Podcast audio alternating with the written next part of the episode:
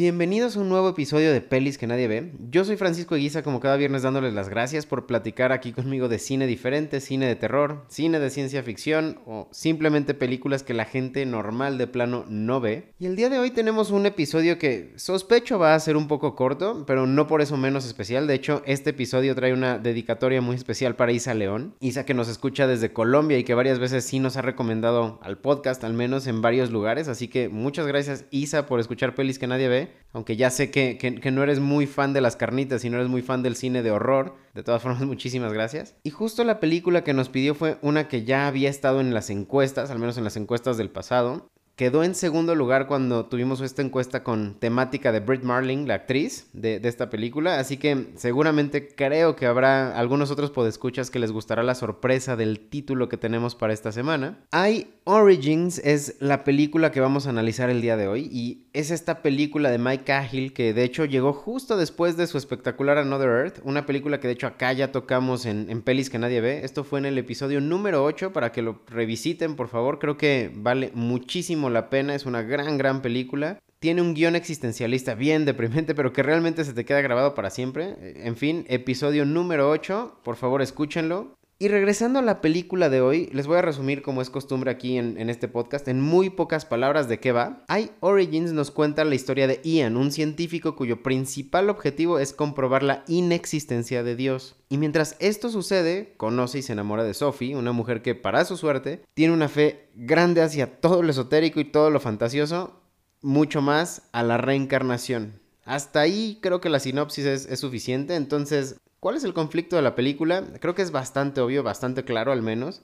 Es esta dicotomía entre la ciencia y la fe, misma que se va representando en estos dos personajes que entablan una relación tan estrecha que termina en matrimonio y punto clave de, de, la dicotomía. Pero ok, si la dicotomía es el conflicto, ¿cuál es el objetivo real de la película? Pues fácil, tomar una decisión sobre cuál de los dos conceptos que les estoy mencionando es el real, lo cual además creo que se convierte en un conflicto adicional, uno que ni siquiera veo que se presente explícitamente en la película.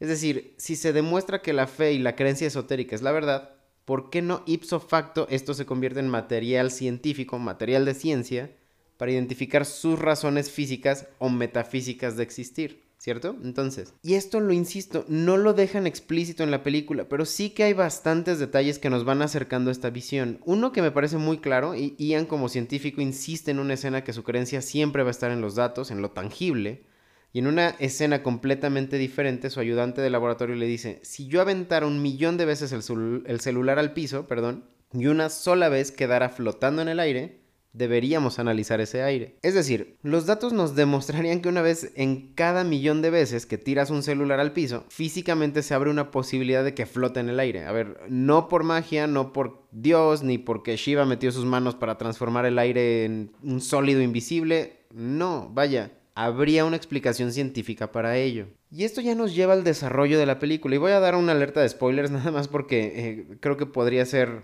eh, viable, la verdad es que tampoco es tan necesaria porque todo lo que voy a decir de hecho ya está en el tráiler y me parece terrible porque en verdad en el tráiler ves prácticamente hasta el final de la película, pero pues en fin. Resulta que Ian, enamoradísimo como ya mencioné, pierde a Sophie en un accidente bastante terrible en un elevador, pero a ver, terrible es poco, o sea, literal el elevador parte a la mitad a Sophie y el científico se queda tal cual con el torso en las manos, es una pinche masacre básicamente. En retrospectiva, antes de este accidente, Ian en el primer acto de la película nos explica que los seres humanos tenemos ojos únicos, o sea, nadie tiene el mismo patrón, no tienen la misma forma ni combinación de colores, nadie lo tiene con otra persona, son distintos todos. Y justamente es así de hecho como conoce a Sophie, tomando una foto de sus ojos y descubriendo que son súper especiales. Regresando entonces, siete años después de la muerte de Sophie, una vez que Ian ya había logrado hacer paz con su pérdida y que nuevamente se volvió creyente de la ciencia, y de los datos, casi por accidente descubre que alguien del otro lado del mundo tiene los mismos ojos de Sophie.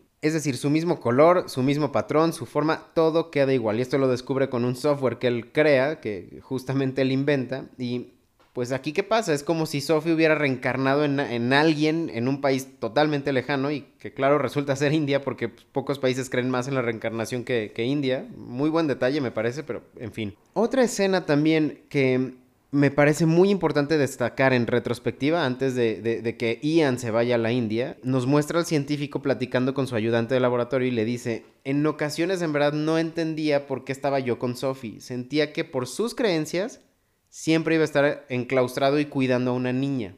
Es importante destacarlo, o al menos destacar esta escena, porque claro, Ian va a la India en búsqueda de los ojos de Sophie y después de casi desistir de su tarea, sí que los encuentra pero los encuentra justamente en una niña. Ahora bien, nuevamente datos. ¿Qué significa que los mismos ojos de una muerta estén ahora en una niña en India? Pues desde la perspectiva científica no hay nada que pueda probar que fue literalmente una reencarnación. Digo, más porque la niña no tiene un gramo de recolección ni de Ian ni de su vida pasada. Digo, tampoco es que la reencarnación funcione de esa manera, pero pues en la película es muy claro que pues la niña no tiene nada que ver con la vida de Sophie. Y aquí entonces, ahora sí, otra alerta de spoilers, porque esto sí no está en el tráiler y es prácticamente el final de la película. La película termina con una nota que me parece más o menos ambigua.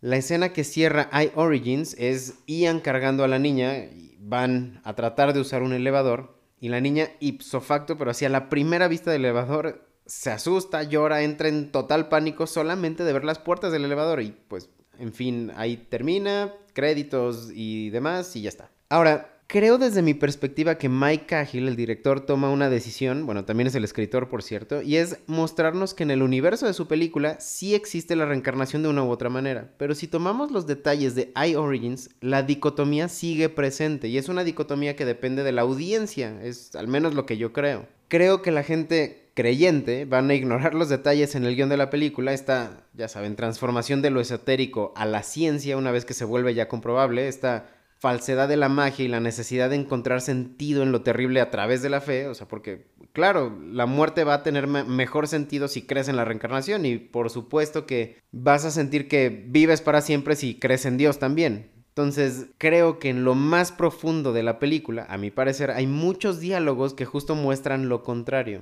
Ok, una persona tiene los mismos ojos que una muerta, y, claro que le tiene miedo a los elevadores, pero pues quizás es porque nunca había visto un elevador en su vida. O sea, no, no hay forma de definir o comprobar que es que le tiene miedo al elevador porque en su vida pasada se murió en un elevador, ¿cierto? Entonces, y no nada más es porque, eh, digamos, sea la lectura que le di a la película. Creo que esto se explica perfecto en un diálogo que tiene Ian con su ayudante. Eh, literalmente explican que las lombrices solo tienen dos sentidos, el olor y el tacto, y para esto entonces se van preguntando ellos mismos. Si las lombrices viven su vida sin tener la noción de que existe la luz, para las lombrices la luz siempre va a ser inimaginable porque pues no tienen el sentido de la vista, claro. Entonces, ¿qué pasaría si hay humanos que tienen un sentido adicional y pueden percibir un mundo diferente?